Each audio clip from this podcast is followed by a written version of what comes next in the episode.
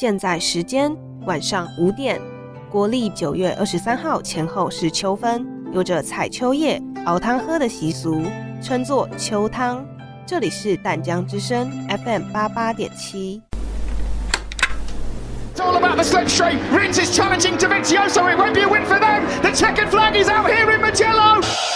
What a ride by Maverick Vinales. Oh, no. Oh no, Mirs! 什么比赛这么热闹啊？Moto GP 啊，这可是摩托车中最重要的一项赛事耶。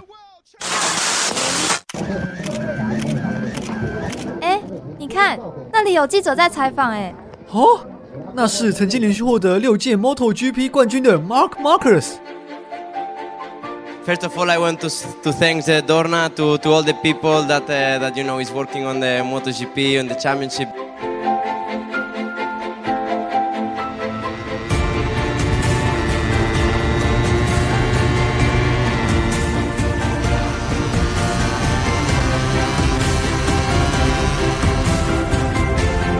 欢迎收听 Motor on the Road。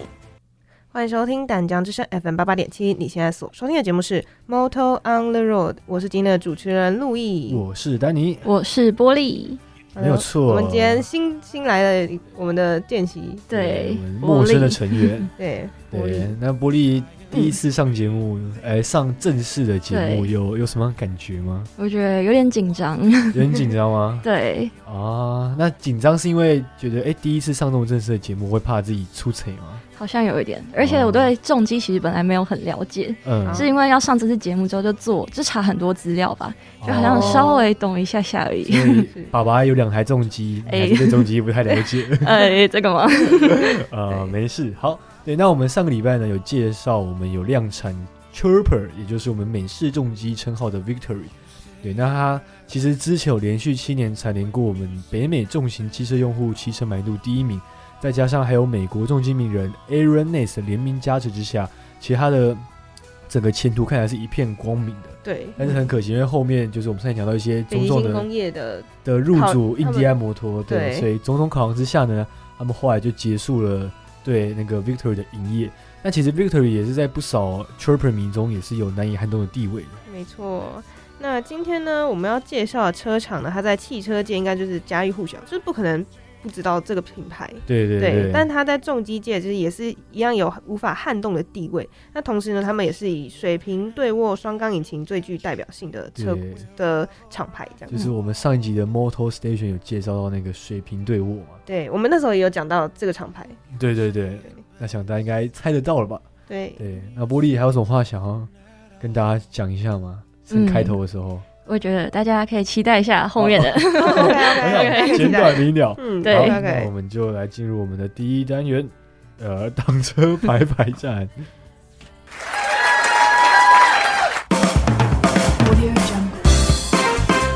欢迎来到 VOTK 重机博览会，今天展览中的车可以说是百年难得一遇的好车啊！整台车的线条和比例堪称完美。引擎及悬吊系统更是首屈一指。大家想知道是什么车吗？挡车排排站，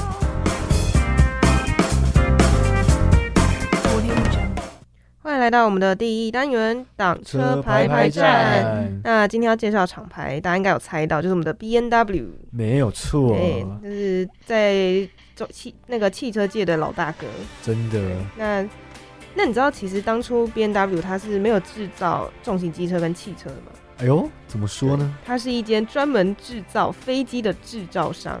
哦，所以它是飞机起家的，对，它是做飞机的。嗯，那这一切呢，就要从它的历史说起啦。就是 B N W 可以说是 car friend Friendrich rap rap 有点绕口。没事没事，car car car 哦，不是没事没事用很纠结，对。对对，这位传奇人物所创办的。对，他在一九一三年呢，他在慕尼黑，就是德国，创造创造了一间引擎的工厂，然后就是以他的名字那个 rap 来命名，就是对所以叫 rap，嗯，嗯，对啊，你要念吗？来，看 Rap Motor Arc，应该对，是这样念。对，那他以生产航空专用的引擎闻名，在当时的德国。然后因为那时候是德国是小型工业的猛生嘛，然后就是另外一位那个 Gustav Otto，哎，Otto，你知道我们淡水有一间 Otto，Auto Pasta 意大利面。对对。他是这个人呢，他也在慕尼黑就是建立了一个航空机机械的制造厂，然后后来就是扩编成为巴伐利亚飞机制造厂，就是 BFW。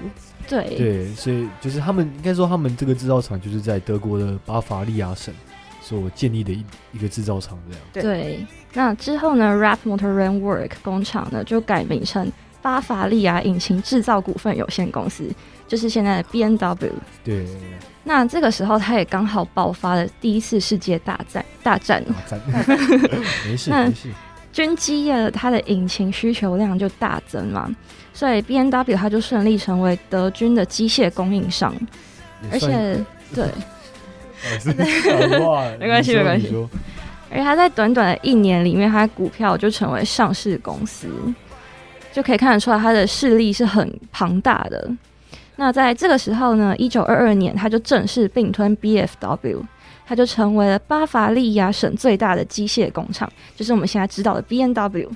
对，其实他也算是发了一个战争财的的感觉。对对但是因为靠着战争，就是瞬间就上变成一个股票上市公司。对对对。对，然后到第一次世界大战结束之后呢，原本这应该是一个很开心的事情吧，嗯。嗯，但德国境内它的飞机制造厂就立刻遭到严重的冲击，因为战后呢就签订了一个凡尔赛条约，里面它就明文禁止在德国生产飞机，所以对 B N W 来说，它是一个危机，但其实也是一个转机。对，其实这边跟大家另外补充一下，就是当初其实不止德国，因为意大利也是战败国嘛，嗯，对。所以意大利的法拉利本来也是做飞机起家的，嗯啊，也是因为这样，他们就只能把那些飞机的引擎拿来改装在跑车身上，嗯所以才变成做跑车这样。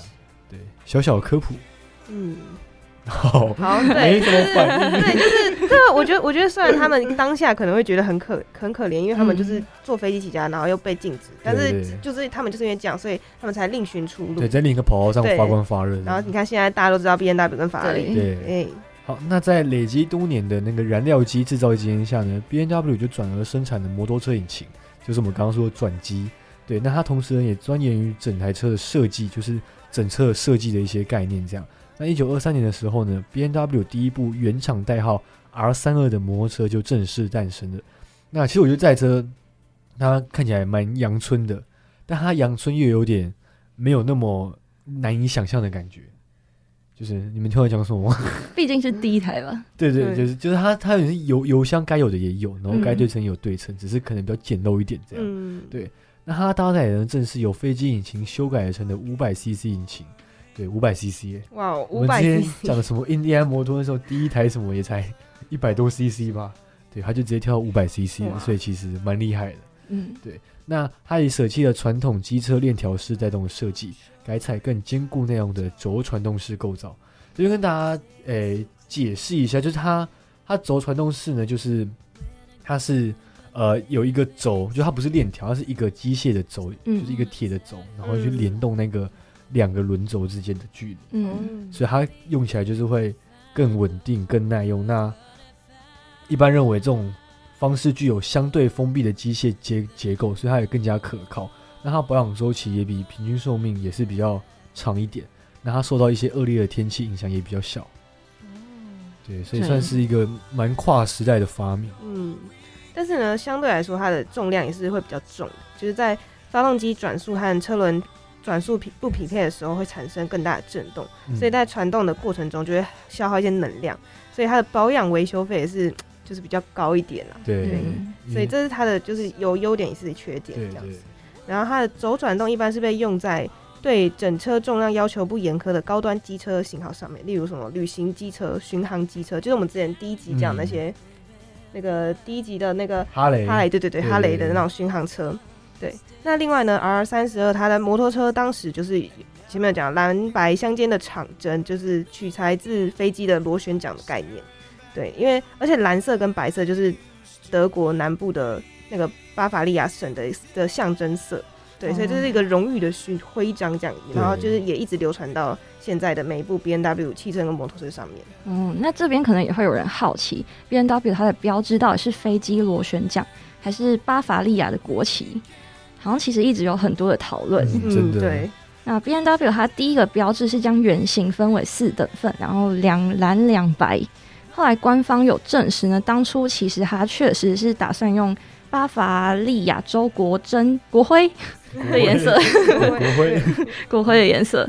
但是因为当时的法律呢，它是禁止企业在使用国徽作为公司的标志，嗯，所以他们就将那个图形反转，去避免违规。对所以所以也算是一个巧思啦。对。对，然后虽然有不少人相信宝马它的标志概念其实就是飞机螺旋桨，但是这个说法到底是从何而起呢？其实这个故事就要追溯到一九二九年的 B N W 它的一个飞机引擎广告，在图中呢，它就把标志展示成飞机螺旋桨中的呃飞机旋转中的螺旋桨。对，然后从那个时候开始，大家就会说 B N W 它的标志其实是起源于飞机的螺旋桨。对，但是这个传言 B N W 他们自己是没有澄清的，但是他也没有否认，他就这样继续流传下去。对，就是他他其实没有证实，但他也没有否定，就是我觉得。他就是有点默认的感觉。对对对，嗯他可能当初有这个想法，但是他又可能不知道种种原因之下，可能不好意思承认，对然后也没有否认这样，所以就这样流传下来。对，那到一九三年代的时候呢，B N W 摩托车因为性能强，然后又耐操，所以广受各行各业的喜爱。那同时呢，也运用在军用啊、民用、医疗等用途发展出来的多款摩托车。有时候它的摩托车其实是有点功能性发展，就是有军用、民用，就各种功能这样。嗯，对，那现在位于慕尼黑总部旁边的一个 BMW Museum 博物馆中呢，其实里面有展述非常多款就是经典的款式，很多都是在这个时候发展出来的。对，那然而呢，BMW 如此顺遂的发展，却也因为某件事情急速没落，那就是第二次世界大战。哇，他一次世界大战跟二次世界大战都遇到了。对，都遇到了，真的。那一样嘛，它是因为它的 B N W 的引擎就是高性能重机各方面其实都很受到德国纳粹的喜欢，因为嗯就是东西好用嘛。对，那所以呢，有许多型号都运用在军用军用上，像纳粹那时候有很多那种军用机车就是采用 B N W 的。对，那但是呢，这种这种战争才就是有利有弊。德国呢战败之后呢，B N W 又又再一次受到很致命的打击，那甚至是跌落谷底的。对，因为他们就是提供军用，所以就是受到同盟同盟国严厉的监控嘛，对，所以就是被迫拆除他们的工厂，而且技术就是一定要公开转移的这些处分。哎、嗯嗯公开转移就是对于一个企业来说，就是他很们伤哎、对，因为他们的核心内部、嗯。核心的东西等于把你辛辛苦苦做出来的东西要公分手让分给大家，对对对，因为大家知道就会去学嘛，嗯。然后所以他的企业就顿时就陷入了一个存亡的危机。对，那同时呢，德国就后来也分成东德跟西德嘛，嗯。所以 B N W 内部呢也产生了分裂，然后位处在东德的工厂呢就改名为 E M W，然后另外呢就是依据同盟国同盟国所定的生产规范，他们以后就是禁止生产重型机车的。对，那在这样的环境之下呢，就是 B N W 就决定就是要开发自行车跟农业机具的民生工业，就是为德国人民做一些贡献这样子。然后后来就是当然是得到人民的高度好感跟支持，所以在严格的就是那些规范，就是后来就也渐渐的被解除，然后他们就重获自由，就是可以生产重型机车这样子。然后后来他们就开发了他们之前战前有开发的 R 三二十三，然后改良成 R 二十四，然后再重新贩售这样子。对，因为其实他们这次也跟一次世界大战很像，就是也是因为被制裁的关系，所以又在另一片道路算是也有闯出一片天这样。就另寻出路。对，而且我觉得他可能为了要做这些民生工业，应该也是觉得他想要为他战争所带来的罪行来赎罪的一个。哦，对，就弥哦补这样子。对对对对对，对，那一九五一年的时候，B N W 它又陆续开发了好几款新型的车，像是 R 五一跟 R 六七。那这些车它都是搭载当时最新的技术，所以它其实也是一个象征，像是 B N W 已经从战后的低迷重新复活了。嗯嗯嗯，那 B N W 它在这个时候呢，其实它在这之后呢，又有几度陷入经营的危机。对，它有一段时期呢，它甚至还有讨论过是不是要裁撤掉重机相关的部门，但是他们后来还是有克服这些危机，所以才让才让这些车款可以延到今天。对，其实其实我觉得算是一个命运蛮多舛的一个企业。对，蛮可怜。嗯，那其实呢，B N W 汽车高能性的形高性能的形象，就是我们现在可能觉得，呃，B N W 就是一个很厉害的一台品牌的车子，其实也是从一九二零年代生产摩托车的时候留下的一个基础。那当时呢，B N W 曾经很自豪以七百五十 CC 的新型机车，呃，屡次有挑战过两百公里的时速的极限。两百公里其实在当时很快，一九二零年代的时候，对对。那当时呢，其实就有许多人想要来踢馆嘛，就想要来挑战看看他们这个极限的速度。但其实都是以失败告终，所以呢，从那时候开始，其实 B N W 就已经跟高性能画上等号了。嗯，在那个时候就深植人心。嗯，对。其实我这样看起来，就是像我们前面几集的什么，可能印第安摩托啊，或是哈雷那些机车品牌，其实我觉得他们都有共同点，就是他们都。曾经跌倒过，对，然后现在又重新站起来。但是我觉得这个更可怜，因为之前那个大概跌倒一两次就就起来了啊，对，那这个跌倒好多次，对的，而且都是战争的关系，对，因为战争，对一些不太可控的因素，没错，这也是蛮衰，因为他们也是无辜受牵连的，就是在纳粹那一块，就他们那时候也不知道纳粹会变成这个样子，嗯，对。那玻璃呢？玻璃，你有什么想法呢？我觉得这个品牌，感觉它就是一个很励志的故事嘛，很励志，对啊，只要你跌倒有站起来。坚持下去就是你的 哇，人生鸡汤励志哇，很会讲哦。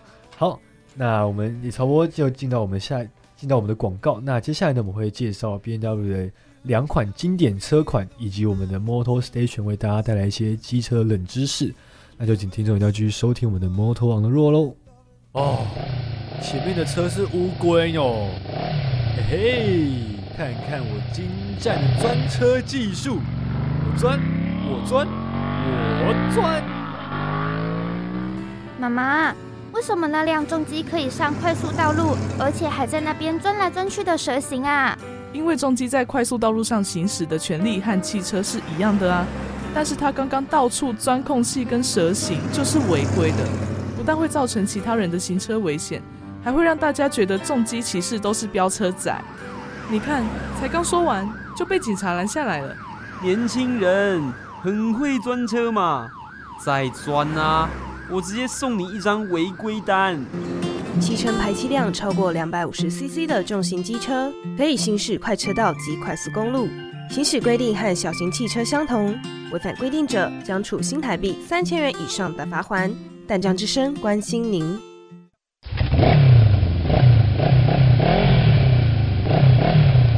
Moto Station。上次跟大家介绍了直列双缸引擎和水平对卧引擎，这次要来跟大家介绍 V 型双缸引擎。相信提到 V 型双缸引擎，大家一定都很热血吧？因为 V 型双缸通常是车厂里面比较具有特色的引擎代表。首先要了解它有一个夹角，也就是这个 V 到底是夹多少度？有的是夹四十五度，有的开一点七十五度，有的甚至到直角九十度。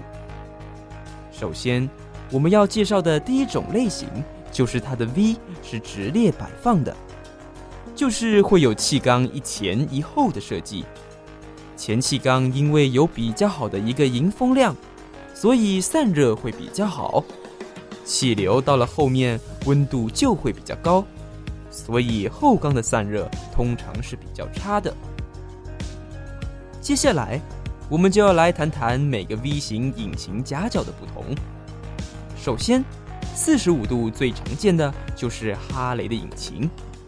一般来说啊，四十五度的哈雷引擎其实都比较着重于低转的扭力输出，不适合高转。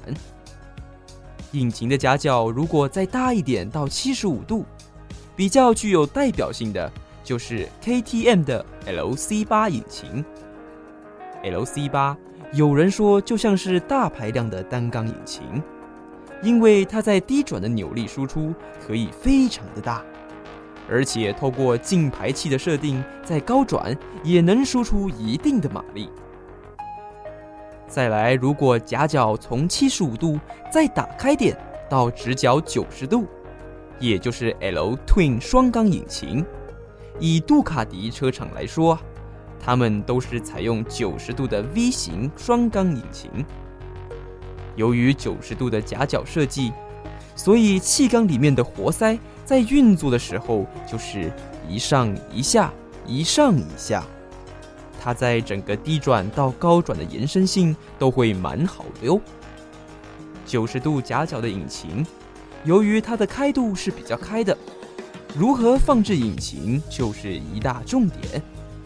有些车厂会把前面的引擎放得比较低，让重心是比较低的，这也造成每一款车它的骑乘感又会有些不同。希望大家都能够了解所有类型的双缸引擎。好啦，这次的 Moto Station 就到这边喽，我们下次见，拜拜。好了，欢迎在广告之后回到我们的 Motor Station，哎，不对，Motor Motor on the road，然后还有刚刚的 Motor Station，就是不知道大家有没有更了解我们的引擎？对，有没有听见我们御用配音员的声音？对，你会觉得大家有没有觉得跟上周差太多了？上周是一个 意外，哎，没有，上周是一个很像一个阿北在讲那种历史的感觉啊，是是阿北吗？嗯，奄奄一息的阿北会难过吧？哇哦，没有，每个人声线不一样，对吧？对，好啦，那我们就话不多说，来介绍一下介绍一下今天的车款。我真的很喜欢嘴皮啊，嘴皮啊，嘴，嘴皮啊，抱歉。对，好，这今天要介绍的第一款车就是我们的 S 一千 RR。对，为什么我觉得那个 RR 很可爱？因为像 CB 一五零也是 RR。啊，就是如果只有 R 的话，它就是没有那么竞速的车啊，没有那么厉害。对对，可能比较比较偏街车类型，然后再加一个 R，哇，直接防晒漆下来。那为什么它不比较 R 平方？感觉更厉害，数学式直接出来。你要搞自己吗？更难念了。先那先不要好了。那它的建议售价呢有两个，一个是一百二十六点九万，一个是一百四十八点九万。那为什么它两个不一样？是一个是标准版，一个是豪华版。那我们等下后面会就是。再详细介绍豪华版的差别。对，那在外观上呢？上呢？上呢？B N W S 一千 R R，这它是舍弃过往的不对称大灯设计，它是改为有点侵略感的那种扁低扁头的那种车灯设计，而且有拥有 B N W 的招牌三色涂装。对，就是它的车子是有只白色、蓝色、红色所七诶组合而成的一个车，这样。对。哎，讲到那个三那个招牌组装，就是发现就是每个每个厂牌都会有一个自己特别的颜色哦，对。但是我在想说，那这样就是因为现在市面上蛮多，已经蛮多那种代表色，像 K T M 是橘色，B M W 是是蓝色嘛，然后杜卡迪是红色，对。那这样之后出来的厂牌是不是就是颜色选择就越来越少？如果他们想要有特色的话，哎，但是像你看雅马哈的 R 三那些，它其实也没有很特特定的颜色哦，就其实它只要性能好，就是。对对，大家就会买，只是只是说颜色会让大家会有一个主要的印象，对，因为像我之前认车也是先从颜色开始认，哦，真的假？对，像那个啊，Kawasaki 绿色嘛，雅马哈常见是紫色，对吧？雅马哈是紫色，对，它是紫色，哦，它比较常哦。对，我就说我是从这个起家的哈，我不是我不像你们会就是看比较多功能性的东西，就是我就是一个外观视觉性，对，我是视觉性的，对我每年买那年刊都是在看外观，对，然后他说怎么又跟去年差不多了？对，为什么不上网看图片就好了？不一样，你要翻那个书，然后看对，然后那一 一页这样两页，然后看每一台车，然后把它一本本收集起来。对，哎，你知道，哎，我是没跟你讲过，我跟你讲，我从二零一四年收集到现在，哇，没有很多本哎，对啊。超多哇，厉害，真的专业。对，但是我我就是没有钻研到太，我觉得有点可惜，我没有钻研到太那种那种机械机械类的。对，但毕竟我本来就是个文科脑，所以就是机械类，我真有尝试过，但是就是不行，对，就是忘记。对，啊，那就是呢，动力就是这台车的动力上，它就是导入了一个 Shift Cam 可变气门正时的四缸引擎。那这颗引擎呢，就是提升了八匹。就是提升了八匹马力，然后来到两百零七匹，突破了两百匹马力的大关。然后在一一万三千五百转的时候，总马力到了两百零七匹马力。其实也算是一个蛮高转的一台车子。嗯，对。而且 B N W 呢，它也针对 S 一千 R R 的全新引擎做了全面的轻量化工程。它的进排气口的几何形状也有重新做优化的设计。嗯，然后它的中空钛合金气门呢，它用采用了全新的 DLC 处理之后，它又比之前轻量化了二十五 percent，就是越来越轻。哇，轻很多诶，二十五 percent。对，而且它还增加了四百转的转速域，它让最高的转速来到了一万四千六百转。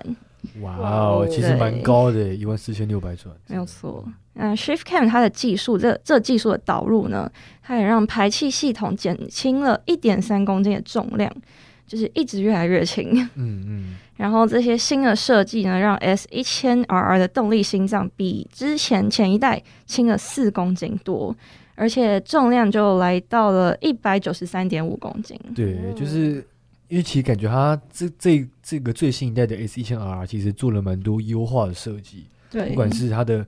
进排气的一些控制，让更有效率的动力，或是车身的重量也是做了蛮多的改变。这样，对。那它这次呢，它对 S 一千 R 的车架的设计重点呢，主要是在后悬臂和后后悬后摇臂和后悬吊上。我把两个连在一起，你知道吗？OK OK。对，后摇臂和后悬吊上，那它也采用了全新的 Four Floater Pro 系统。那 B N W 也宣称，这个全新的系统呢，能够提升车尾的路感 回馈以及后悬吊的避震性能。这算是它这个避震系统，也算是可以让驾驶有更好的道路回馈感。这样，嗯，对。那它也采用了全新一代的，这怎么念？Dynamic Damping Control 动态电子阻尼控制系统，也安装在这台车的车上。那透过悬吊计时的调整呢，可以在十秒内将前轮悬吊调整到骑士需要的设定，那对于有些可能想要赛下赛道的车主来说是相当方便又快速。就等他这台车可以为了你克制化，你去做调整，这样你可能今天想要避震器硬一点，你就可以调硬一点；调软一点就可以调软一点，这样对。那它这次呢也重新全新搭载六点五英寸的 TFT 全彩全彩哦，它是全彩的液晶荧幕哦，哇塞！对，然后可以切换四种不同的行车模式。模模式，模式，模式，对模式，但它会有雨天、道路、动态赛道这四个模式。那另外还有 Pro 模式这样。对，其实这个我觉得跟 Google 有点类似啊，就 Google 也是有 Pro 或是 Racing 模式这样。对。那接下来就是来讲一下前面刚刚提到的标准版跟豪华版的不同之处，处就是差别在于呢，豪华版它的配件是 M。M 碳纤维套件就是包含它的 M 碳纤维的轮圈啊，还有轻量化电池，然后运动座椅，还有进阶骑乘套件，然后它就是整个车子就变得比较轻，就是净重是一百九十三点五 kg。对，就是我们要讲到这个公斤数这样。没错。对，那接下来我们要来介绍第二部车。好，那我们的 第二部车呢，就是我们的我们的呃冒险车。对，它是一台 B N W 车厂开发出来的全新车型。它这个呢是 B N W 在一九八零年诞生的系列车型。嗯，它一开始的设计理念呢是生产一种可以在公路骑也可以越野的摩托车。那德语的越野和道路缩写就是 G S。哦，所以它这边这个原因，所以发明而来这台车这样。对，那 B N W 它在一九八零年的时候推出 R 八零 G S。它之后经过很多次的大改款，后来就诞生了现在要介绍的这个最新一代版本 R 一千二 GS。哦，所以就是你，我发现你有循序渐进的去介绍这台车。对，就是越来越来越厉害的感觉，有吗？堆叠起来。有有。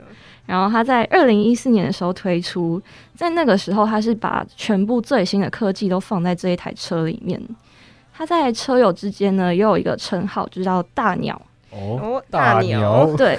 因为它的车头设计很像一个鸟嘴哦，真的很像，对，真的很像。所以只要一讲大鸟，其实大家都会知道，就是在讲这一台车。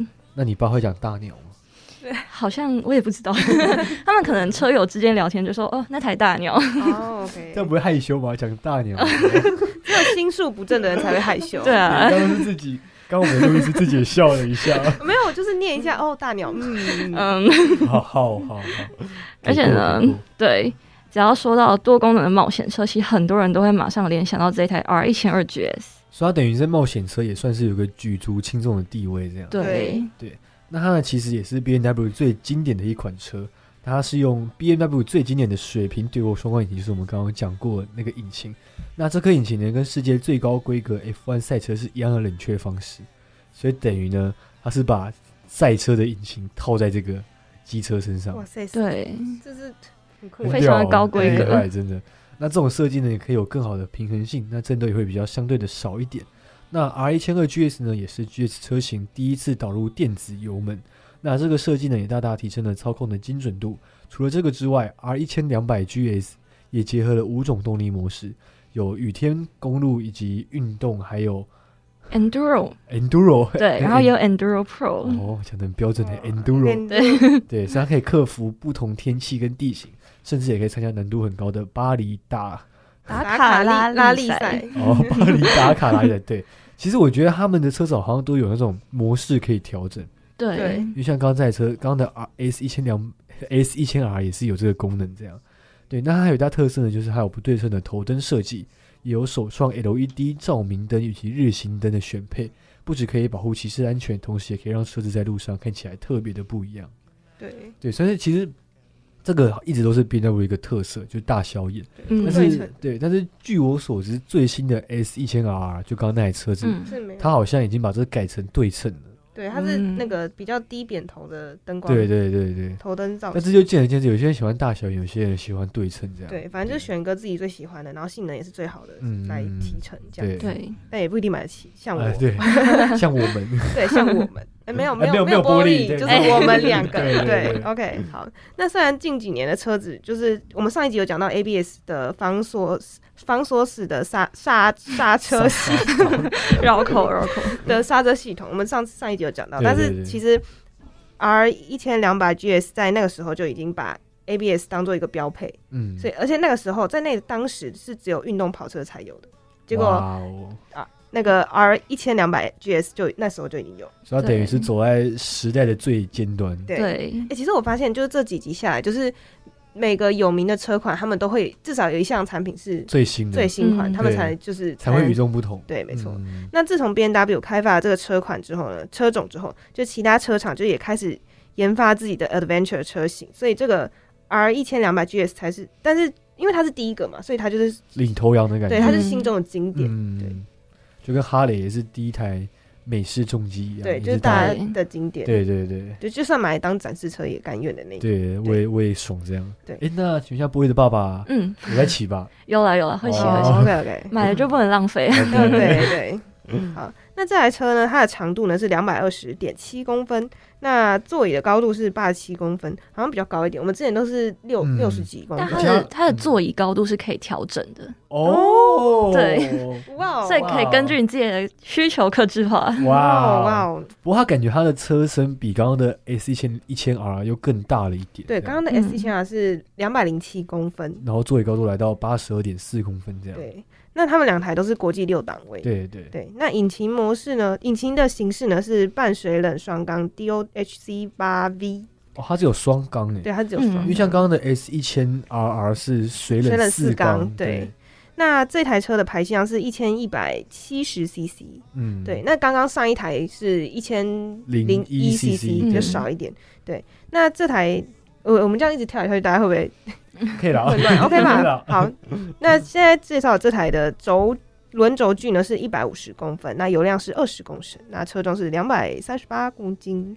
对哎，，其实刚刚那台车才一千九百六十个，一千一千九百六十，一百九一百，九十六公斤儿。对，一百对一千诶一百一百九十三点五 公对一斤，百九十三点五公斤，今天怎么回事？所以其实就知道刚刚那台车真的是非常的轻。对对，那这台现在介绍这台车，它的就是在七千七百转的时候，会有一百二十五匹的马力。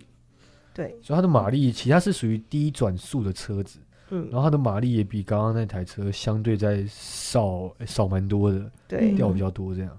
没错。那它在六千五百转的时候，会有十二点七五公斤哦，所以的引擎扭力。引擎扭力，对，所以感觉这台车呢，就是可能因为它走多多功能地形的关系，所以我觉得它可能为了要比较好爬坡或是一些应付一些其他地形，所以它的转速最大的扭力跟马力的转速都非常的低。嗯，对对，这样可以应付各种地形，这样子。嗯好啊，那我们就这这个单元就介绍。没有没有，没有等一下等一下，我们要问一下玻璃，对，嗯哦，因为他是他是真的有坐过这车对，要分享一下。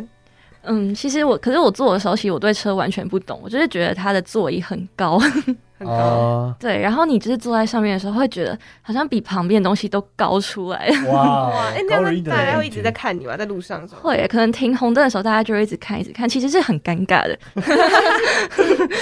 啊，你你爸有在听我们这个节目吗？呃，有啊，哇哦哇哦，那个不好意思啊，我其实他不是这个意思啊，嗯他是说就是他我是说我自己后座的感受他比。较害羞，然后不太喜欢引人注目这样，对对 对，我自己的感受而已。对，啊自己啊不敢讲了，不敢讲。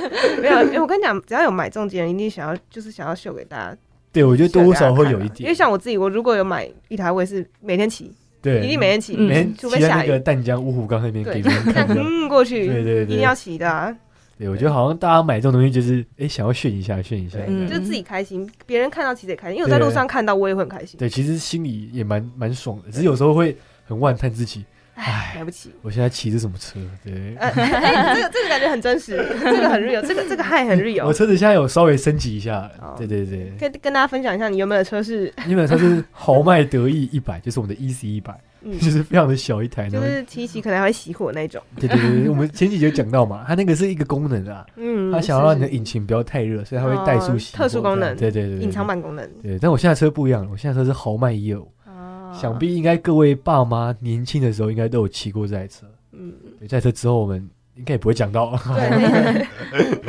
了，那我们介绍这么多，我们就先进一段广告。那广告之后呢，就来到我们的第二单元——速速度与激激情。情。哎，这里是哪里？天哪，这是杜卡迪最经典的 Monster，还有哈雷的 Sportster。We begin the final. Oh my god！居然是 MotoGP 的赛事转播啊！欢迎来到 Moto on the Road，这里有你喜欢的重机厂牌、车款、比赛和车手。每周四晚上九点，开放进入这个摩托车的梦幻世界。重启时间是星期四中午十二点和星期六晚上八点。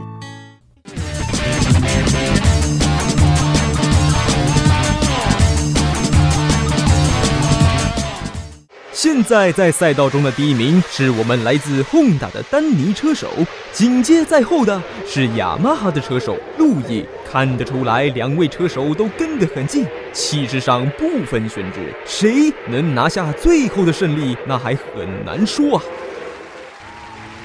哼，想超过我是不是？笑死，何止超过啊，我还要海放你嘞！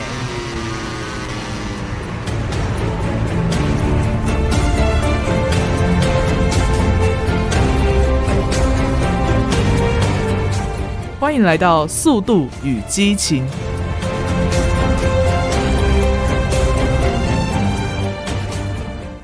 欢迎来到我们的第二单元《速度与激情》。我们今天要介绍的比赛是超级酷的国际摩联花式极限摩托世锦赛。哇哦，应该我觉得应该大家没听过名字，但是应该有看过这种类型的比赛。对对，我们来跟大家一一介绍这样。好，这个比赛呢，它是经过国际摩托运动联合会批准，世界上规模最大的世界最顶尖级极限摩托锦标赛。哇，辛苦了，辛苦了。它名字蛮长的。它这个比赛呢是国际 A 级的锦标赛。它花式极限摩托运动呢是在越野摩托运动的基础上发展起来的。这个运动呢，它顺应了现代人对体育竞技的审美要求，在十几年间的时间里面呢，就成为国际摩托运动联合会的正式比赛项目。哇，那很厉害，嗯十几年就成为正式对比赛。真的，而且从二零零一年开始呢，就在五大洲的二十五个国家举办超过一百二十场的国际比赛，还吸引了大概一百二十万的狂热爱好者。哇哦，一百二十万，多欸嗯，对机车来讲真的蛮多的。嗯，而且在这个里面呢，二零一一年的赛事呢，共有一百四十一个国家，他们用二十种语言播出了超过五百个小时的电视节目。哇塞，二十个语言呢，真的蛮浩浩荡荡的，对对，对，真的厉害。对。好，那我们的花式极限摩托呢，自从二零一四年动动动动动动体育科技文化有限公司引进深圳进来之后呢，提升了中国民众对于这项体育的消费产品的多样性认识。对，这边讲要讲一下，就是它本来是一个在欧洲的节的不是节目，我刚刚要讲节目，在欧洲的一个比赛，然后后来就是被这个洞洞洞洞洞引进了中国的深圳，然后反正就是引进之后，就是在就是算是在中国大陆那一块就是发扬起来这样子。嗯，对。那它其实呢，对抗赛中呢，也是对接国际赛场和融入国际体育媒体的一个，算是一个平台。嗯那它随着赛事呢，在国际上得到很广泛的传播，广泛传播广 广泛广泛广泛的传播。对，那它也向全世界的人民展现出身心。生生机等一下，我忽然觉得这段话有点宣传的感觉？哦，对，你你也发现，嗯，嗯不对帮他宣传的。对，那他呢，从二零一六年国际摩联花式极限摩托车世界挑战赛，也成功吸引了世界排名前二十名中的十四位车手，也是有具备，就是这个 具备体媒体功能的体育赛事，那也是可以促进体育产业的发展，带动城市经济的发展。这样，对，所以感觉他的这种比赛也是，就像曼岛 TT 或是摩 GP 一样，其实都会带动你那个主办国周边的旅游发展。对，嗯就是在带动他们的经济成长，对对对对对嗯那他的，他他他的那个叫什么统一统一规则就是竞速赛、高跳跳高赛，然后是整个活动的焦点。那另外还有将近三个小时活动，包括其他的表演，叫像是后空翻啊，然后还有机动雪车跟小车轮等表演。哦，还有机动雪车哦。对，嗯，那它因为它是主要在晚上进行，所以有被称为跳跃之夜，就是这 Night of the Jump 世界锦标赛。那比赛项目就是骑士的空中翻转，然后空中飞人，哇哦，空中飞人，双人飞跃，然后空中甩尾等。那有人形容花式摩托车世界锦标赛更像一个极限的演出，真的，对，因为它其实就是一个像是滑板那种 U 型的平台，嗯。然后他们这样骑下去，在空中就是可能翻越、跳跃。它它其实就是一个有点类似那种，我那种看的是很像那种斗牛场，然后他把它把一些平台、一些斜坡啊平台放上去，然后就是嗯。你骑上以全速全力骑到那个斜坡之后呢，你会飞到很高，你就可以在高空做很多东西，像后空翻啊，嗯，或是可能哎双双脚离开车子，用手去抓住这样，我觉得超可怕哎、感觉是危险性很高的很比赛。危险。因对为我其实小时候看这种比赛是又爱看，但是又很怕。啊，你怎么从小就看这种危险比赛你知？道小时候我们家就装 MOD 了嘛？嗯，MOD 小时候，MOD 说播那种很奇怪的运动节目，像日本也不是奇怪，就比较比较奇怪的运动节目，嗯不要不是哪一种运动？日本运动节目？比较非主流，哦像什么摔跤啊，或者是什么日本职棒，那时候根本没人在看日本职棒，嗯还有这种摩托车花式极限比赛，是就只有这种这几种可以看。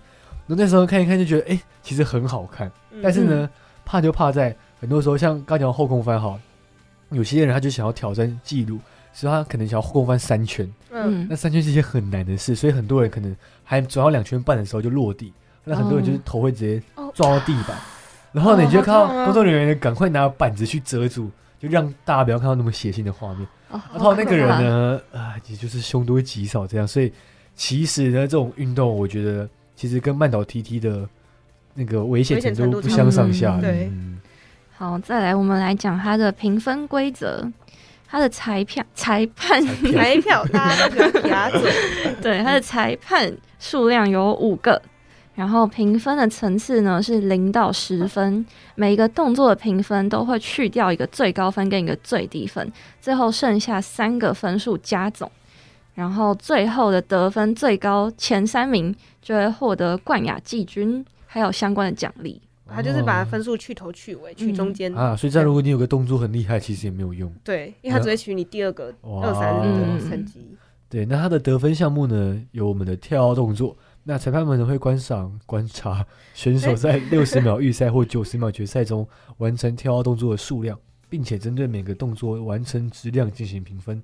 那在正式比赛中呢，如果选手做出比要求多的跳跃动作，则得分最少的动作不计入成绩，就是刚刚我们玻璃有讲到的。对，嗯，对，那裁判的个人印象呢，就是由五名裁判依据个人印象确定分数。他还有个人印象，对这个好主我觉得他这个很不公平哎。真的。那他个人印象呢，可以包括裁判是否喜欢选手动作的风格类型，还有跳习惯，以及动作设计，以及观众与观众的互动。哇，还要与与观众互动。对，因为其他们他们都会很嗨，就是他们跳跳之前呢，都会把把手举起来，叫大家一起嗨，嗯然后跳完之后，哇，大家就会直接高潮嘛，嗯然后大家就很亢奋这样。哦，哇塞！那接下来呢，他们还有返场的花样动作。那返场在选手规定动作结束三十秒后开始，在返场中呢，选手可以选择他们喜欢的坡道跟高度，做最好的花样动作。那这个动作会被记哇双倍的计分哦。哦对，那通常这个分数会对比赛结果产生很大的影响，毕竟是双倍。嗯然后这也是这个这个返场的花样动作，也是媒体跟观众最喜欢的环环节。对，嗯，对，其实感觉出事都会在这个环节，哦因为这个环节大家就想要做的越厉害越好。对，但是就是可能没有考量到自己的能对能力之类对的。对，那除了跳跃动作的数量之外呢，赛道的使用和个人印象占打分的三十 percent。哦，其实也不低耶。嗯，对，对，因为其实我我那时候一直觉得，就是你知道这种越野挡车其实是很重，嗯。如果有这种黄牌那种，就是好好几高引擎，然后可以在高空凭他的身体去把它转那么多圈，我觉得嗯超快很难的。我们脚踏车可能都转不了啊，他骑车可以这样转。真的。对，好，再来呢，我们要介绍他的出场顺序，还有资格赛。资格赛呢，就是根据选手的国际排名而定的。再来是决赛，决赛就是资格赛成绩最好的选手最后一个出发。哦，就是一个压轴的感觉。对，嗯，好，那接下来呢，就是我们要来介绍我们的，就是在这个比赛比赛中，就是蛮有名的车手，就是我们的阿曼克兄弟。那其实阿曼克。对阿曼克，那其实最著名的是弟弟吕吕克。那怎样？你有什么意见？你？说。吕克，吕克阿曼克啊？你，说那个旅客哦，不是那个吕克，是那个吕姓氏的那个吕克，啊。是那个克数的克。对哦，他是不是克数的克，克制的克。功课的功课课啊，功课克数数，哦。对，我已经成克数，投诉的那个。克数，哦，克数克克数数。等下人家也是克数，就是不要在那边乱就就就打过来乱克诉乱那个。我们。对对，他就，然后我们电台的那个网站就写到，对，就被克诉了。对，那他呢，其实被称称为天才选手，年纪轻轻呢就有多项世界纪录。在十九十九岁的时候，他的世界排名是十二位，哇十二位19岁就对12位十九岁。对，那在二零一七年的 Rainbow 的 X Rainbow 哦，Rain Rainbow 哦 Rainbow，我以为是那个红牛那个红，那不是 Rainbow 吗？哎，然不还想纠正我啊？不想想这个资料是谁找的？我就是我就是从那个 Rainbow 的网站，就是找到这个、看到这个东西的。哦是对，是是，有 摩托车大赛上的，反正就是旅客就是以一招三百六十度后空翻连击哦，就迅速的翻，就是很像在空中的龙卷风一样。哦，它就是在空中转两圈的一个概念。对，那他其实最早的骑骑车最早经验是在九岁的时候，然后十二岁的时候，他就以八十五 CC 的摩托车进行了第一次的大跳跃，就是第一次的这样哇哦，这样跳嗯带着摩托车跳其实真的。是十二岁蛮年轻，对嗯不是年轻，很幼 对，那他的哥哥其实汉斯阿克曼 Hans Ackerman，奥克曼，嗯，对他其实也是一位顶尖的摩托车手，然后是二零零七年、二零零八年、二零零九年的德国花式越野摩托车总锦标的冠军。